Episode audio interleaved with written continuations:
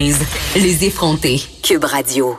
David Quentin en studio à Québec pour nous parler évidemment euh, de ses suggestions littéraires printanières. Il fait soleil aujourd'hui à Montréal, mais avant, euh, David, tout d'abord, bonjour.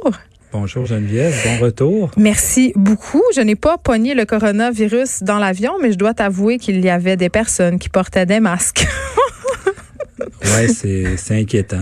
Mais là, c'est inquiétant. Est-ce que c'est vraiment inquiétant? Parce que là, euh, on fait souvent, euh, on fait toujours un petit peu d'actualité littéraire. Et là, il y en a toute une annulation de l'édition 2020 du Salon du Livre de Paris par rapport à la propagation du coronavirus, quand même. Ouais, puis ça, ça a été annoncé dimanche et ça sème quand même une, certaine grogne euh, en France ben, parmi hein? les éditeurs. Moi, l'an dernier, pour te rappeler, j'étais, j'étais au Salon du Livre de Paris en tant que libraire. Je représentais le Québec pour le stand Québec Édition. Et je dois dire que c'est un événement gigantesque. Ça c'est important. oui. Ben, ça attire 160 000 personnes en moyenne chaque année. Donc, beaucoup de lecteurs, beaucoup de ventes de livres. Et pour des petites maisons d'édition, euh, ça peut faire très mal cette année, cette annulation-là. Et d'ailleurs, il est question possiblement que la semaine prochaine, la foire du livre de Londres soit annulée également. Beaucoup d'éditeurs américains, notamment, euh, ont décidé d'annuler leur participation. Donc ça, c'est une grosse foire où des éditeurs français vont à Londres et décident d'acheter des fois des, droits, des, livres, des droits, des livres en traduction. Donc ça aussi, c'est un événement important qui est juste un petit peu avant Livre Paris. Donc ça aussi, ça risque d'être annulé. Donc c'est des notes quand même très euh, très sombres pour le milieu du livre qui va bien, mais qui est fragile toujours. Donc, c'est c'est pas des bonnes nouvelles du tout. Puis en même temps, David Canté, j'imagine qu'il y aurait beaucoup eu de, de, de maisons d'édition qui se seraient pas présentées, puis qu'en même temps, là, tu parles de 160 000 euh, personnes environ qui visitent chaque année le Salon Livre Paris. Euh, avec cette psychose collective euh, en ce moment par rapport à COVID-19, j'imagine que la, la, foule aurait été moins nombreuse. J'imagine qu'ils n'ont pas pris cette décision-là à la légère parce qu'il est question de gros sous. C'est bien évident, là. Absolument. Puis, euh, écoute, on verra, mais pour l'instant, c'est remis à l'année prochaine. Donc, ça fait le, plaisir, je pense, de certains libraires hein, qui vont qui vont accueillir peut-être plus de clients, mais en même temps, c'est tellement une belle vitrine. Puis, hum, je comprends. Voilà. Et un écrivain chilien, par ailleurs, qui est atteint du coronavirus? Oui, Louis Sepulveda, qui a publié notamment euh, Le Vieux qui lisait des romans d'amour, donc il, en, en, voyage euh, dans le nord du Portugal pour un festival littéraire euh, en février dernier, aurait contacté, ben en fait a contacté le, coronavirus et pour l'instant on dit qu'il est en son état est stable, mais quand même c'est c'est inquiétant tout ça, donc ben en fait inquiétant. On, non, on verra.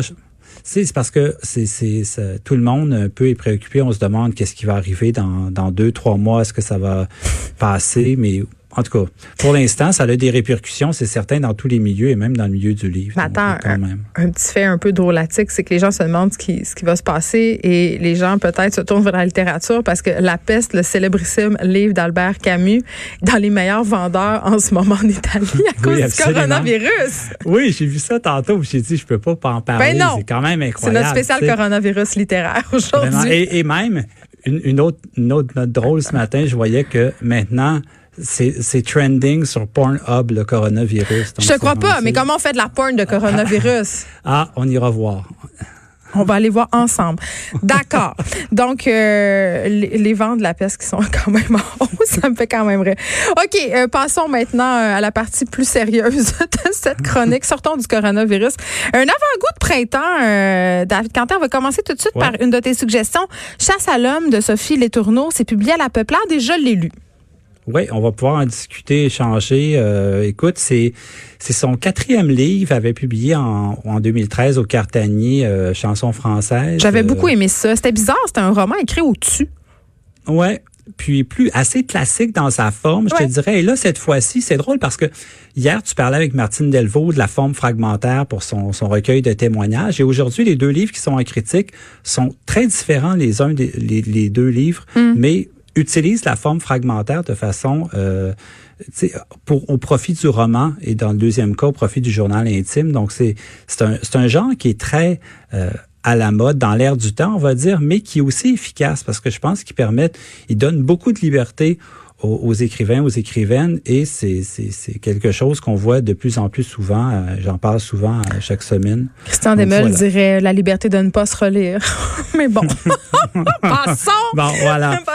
Mais écoute, Chasse à l'homme quand même, euh, je dois le dire d'emblée, j'ai aimé ce livre-là, je l'ai lu dans l'avion. ça se lit très très bien ce que j'ai aimé, en fait, ça raconte la quête amoureuse d'une jeune femme qui cherche l'homme de sa vie à l'aide de, des prédiction, si on veut, d'une zeus de bonne aventure. Et ça, j'ai trouvé ça quand même sympathique.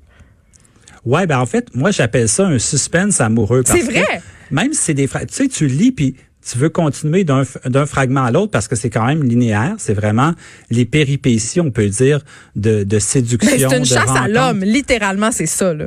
Oui, mais au sens à la fois de elle trouver l'homme de sa vie, mais en même temps, elle dénonce au passage une certaine misogynie du milieu littéraire de l'édition. Elle raconte des choses qui lui sont arrivées avec après des lancements, avec des auteurs, avec des tout ça, et, sans nommer personne, disons, euh, quand même, c'est c'est assez inquiétant. Donc, chasse à l'homme, c'est à la fois trouver l'amoureux, mais aussi que être une femme écrivaine, ça a parfois ses bons et ses mauvais côtés. Ben oui, puis par rapport à cette partie-là du roman en particulier, euh, David Quentin, je l'ai trouvé peut-être un peu poli, moi, Sophie Les Tourneaux, par rapport à sa dénonciation. Oui, j'aurais aimé, je, peut-être parce que aussi peut-être parce que je suis une initiée puis j'ai un peu les clés de ces histoires-là dans le sens où j'ai vécu moi-même aussi certains événements euh, un peu spéciaux, disons-le comme ça. Mais euh, je l'aurais souhaité plus frontal, mais en même temps chacune son style. Et Sophie Les Tourneaux, tu l'as dit elle a une écriture euh, fine et euh, peut-être aussi que ça, ça fait partie euh, de ce fait-là que j'ai trouvé ça un peu poli, mais ça, c'est une opinion très personnelle. Je pense que ça si elle avait été comme ça aurait créé peut-être un clash dans le livre où ça aurait été monté un ton différent, puis je mais ça aurait peut-être éclipsé aussi une certaine partie du récit. Mais écoute, c'est même pas un bémol, c'est un, c'est un commentaire. Et moi, ce que j'ai beaucoup aimé du livre, en tout cas, c'est que elle, elle réfléchit beaucoup à l'écriture du livre pendant qu'elle le fait et au projet du livre en tant que tel parce que il y a beaucoup de personnages d'écrivains qu'on connaît qui font des apparitions Alain Farah, Samuel Archibald, Éric Plamondon euh, des petits caméos littéraires. Oui, des caméos, c'est rare qu'on voit ça puis on, voit plus ça en littérature américaine ou anglaise, mais en mhm. littérature Il y a Vicky Gendreau qui le fait euh, beaucoup. Oui, aussi un petit peu, puis mais mais c'est un ton complètement différent. Donc moi j'ai bien aimé, puis je trouvais que c'est un livre léger sur l'amour, mais pas cucu. Tu vois? Non, c'est un très, très bon livre. Là. Honnêtement, euh, j'ai envie de vous dire, garochez-vous pour lire ça. Là. ça, vous allez passer un très, très bon moment. Et euh, bonus, réfléchir en, prime, c'est toujours le fun. Oui, c'est certain. Puis, euh, ça sort aujourd'hui. c'est publié à La Peuplade. Donc, première recommandation. La séparation maintenant de Sophia de Séguin chez Tripod. Ouais, ça fait longtemps que je vais t'en parler. Je l'ai lu il y a peut-être euh, un mois et demi, deux mois. Je t'en parlais d'ailleurs euh, lorsqu'on a fait notre entrée littéraire d'hiver. Puis c'est un, c'est un cas un peu spécial parce que Sophia de Séguin, c'est, c'est une jeune écrivaine dans la vingtaine qui a envoyé ce manuscrit-là au tripode parce que c'est un journal. Hein, c'est carrément un journal intime. Et qui raconte l'histoire d'une rupture amoureuse avec un, un garçon qu'elle fréquentait à ce moment-là et elle te, et, et c'est tu connais Anaïs Nin. Moi, ça me fait penser un peu à Anaïs Nin, mais version 2.0. Donc, aujourd'hui... Mais c'est euh, pourquoi? Parce que c'est érotique un peu?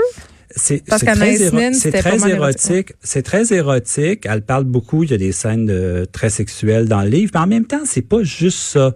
Il y a aussi euh, des, humeurs, comment elle se sent, à la fois comment elle est désespérée, mais en même temps très joyeuse. Elle a des aventures. Donc, et ça va vraiment dans tous les sens. Donc, autant le livre de Sophie Détourneau est très euh, linéaire, suit quand même une trame très serrée, autant dans le livre de Sophia de Séguin, on a le goût de le lire un peu comme un livre de chevet, c'est que ça se lit, même si c'est pas très long, c'est peut-être 200 pages, on lit à petite dose parce que elle a on voit qu'elle a un style, une écriture parce que bon, tu vas me dire plusieurs personnes font du journal intime. Tout le monde euh, a déjà eu un journal intime, mais c'est pas tout le monde qui. Ah, le mien était vraiment plate, là. C'était genre, hier, j'ai mangé de la pizza et ma mère m'a dit que je pouvais me coucher à 8h30. Il serait pas mérité d'être publié, David, je te jure. Mais je te, je te lis juste un court extrait qui va te faire. Ça va être meilleur que le mien. Qui va te faire sourire, OK? Recommandation aux petites filles. Il ne faut jamais dire la vérité. Se contenter de séduire se contenter de séduire, de mentir, de faire souffrir. Les hommes ne méritent que le mépris et les manigances. Ces Oh. procédés sont efficaces, souvent plaisants à mettre en œuvre. C'est la vérité qui déçoit l'amour, la vérité, la garder pour soi-même et pour Dieu si on a la chance d'être un peu croyant. Donc, tu sais, c'est...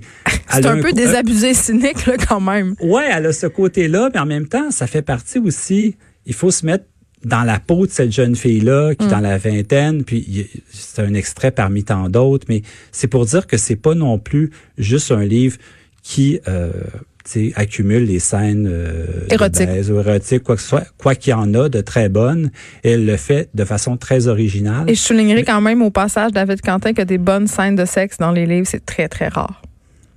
Oui, mais c'est souvent les femmes qui font les meilleures scènes de sexe dans les livres, Ah! qui les écrivent, à mon avis. Parce que quand les, les- parfois en ce que moi ce que je trouve puis encore une fois c'est bien personnel j'ai l'impression euh, d'avoir une porte ouverte sur les fantasmes masculins des hommes. Quand je lis leurs scènes de sexe et je les trouve euh, particulièrement ridicules puis là je pense entre autres à ah, je vais-tu le nommer? Ben oui. J'ai été souvent très mal à l'aise en lisant des scènes de sexe dans les livres de Jean Simon Desrochers. J'étais comme mon dieu Seigneur on dirait un mauvais porno. Voilà je l'ai dit je suis une effrontée.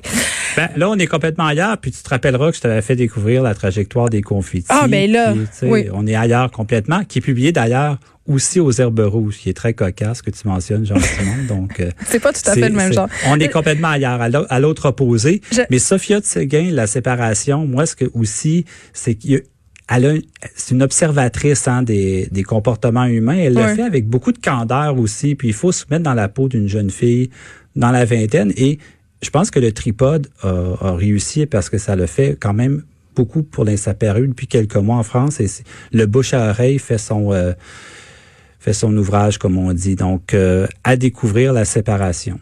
Et là, qu'est-ce que tu nous suggères aujourd'hui euh, dans, dans le segment Avez-vous lu de cette chronique?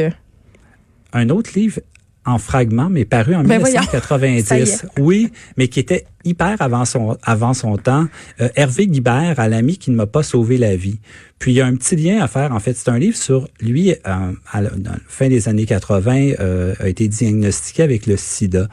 Donc, c'est c'est son livre qui raconte en fait la progression de la maladie. Mais il était prêt très près de Michel Foucault, c'était un de ses amis intimes, tout ça. Donc, il décide de raconter aussi leur relation qui et, et de c'est- Foucault était quelqu'un d'hyper beaucoup de pudeur dans sa vie et lui il décide de raconter plein de de, de disons de, de rumeurs qui couraient à propos de Foucault comme quoi il allait à San Francisco dans des dans des espèces d'orgies sadomaso Non, mais c'est parce que là, après- Foucault a beaucoup écrit sur la sexualité, là, il faut le dire. Ouais, mais c'est mais c'est très intéressant parce qu'on en lisant le livre, même avec le recul, parce que j'ai voulu le, re- le relire récemment, je l'avais lu à l'époque il y a longtemps, et je trouve que ça tient la route parce qu'il y a une écriture qui est pas euh, tu sais comme un peu française, euh, un peu appuyée, il est très sec. Ouais, il est, non mais il est, il est rapide, il, il est très indiscret aussi, puis il se permet beaucoup de choses qu'on se demande. Est-ce que j'oserais moi faire ça, comme par exemple parler de, de la vie sexuelle de mes amis qui me racontent des choses euh, dans mon dans un livre que j'écrirais. Tu sais, puis c'est il y a, y a Moi, je dis tout le temps, viennent- euh, David, si tu veux être ami avec un écrivain, il faut que tu acceptes de te faire vampiriser ton quotidien et ta vie intime. Ça vient avec. C'est très possible. Et dans le cas d'Hervé Guibert, il joue le jeu jusqu'au bout et l'écriture tient la route. Parce que des fois, tu sais, on lit un livre à une certaine époque, puis on se dit, oh, bon, voilà, c'est, j'ai aimé ça quand j'étais jeune. On le relit plusieurs années plus tard, on se dit, ouais, il me semble que c'était, c'était meilleur quand j'ai lu la première fois. Mais dans le cas d'Hervé Guibert, Moi, c'est mon cas avec tous les livres de Romain Gary. Coudon, je suis donc bête aujourd'hui. on n'en parlera pas dans un prochain. non, je Non. t'agace. Puis finalement, je- moi, tout ce que je veux savoir, euh, David Quentin, Oui. et euh, finalement, est-ce que Michel Foucault y allait dans les orgies à San Ben Francisco? oui, absolument, absolument. Mais il allait à San Francisco, puis autant autant au- au- en France, il y avait une image de, d'intellectuel. D'intellectuel, mais- oui. Puis il allait pas, il s'est fait souvent inviter dans des émissions comme Apostrophe. Il est allé une fois, mais sinon il, il déclinait toutes les invitations. C'était quelqu'un de très secret, mais en même temps, quand il sortait de la France, il allait ailleurs. Je pense qu'il se Il se laissait s'en aller. don- s'en donnait à cœur joie. Mais en tout cas, il entretient, euh, il, il entretenait très bien sa légende, David Quentin. Ça s'appelle À l'ami qui ne m'a pas sauvé la vie d'Hervé Guibert. Merci, David Quentin, pour cette Merci chronique littéraire où j'ai beaucoup bitché. On se retrouve mardi prochain et nous, on se retrouve demain de 1 à 3. Bonne fin d'après-midi, tout le monde.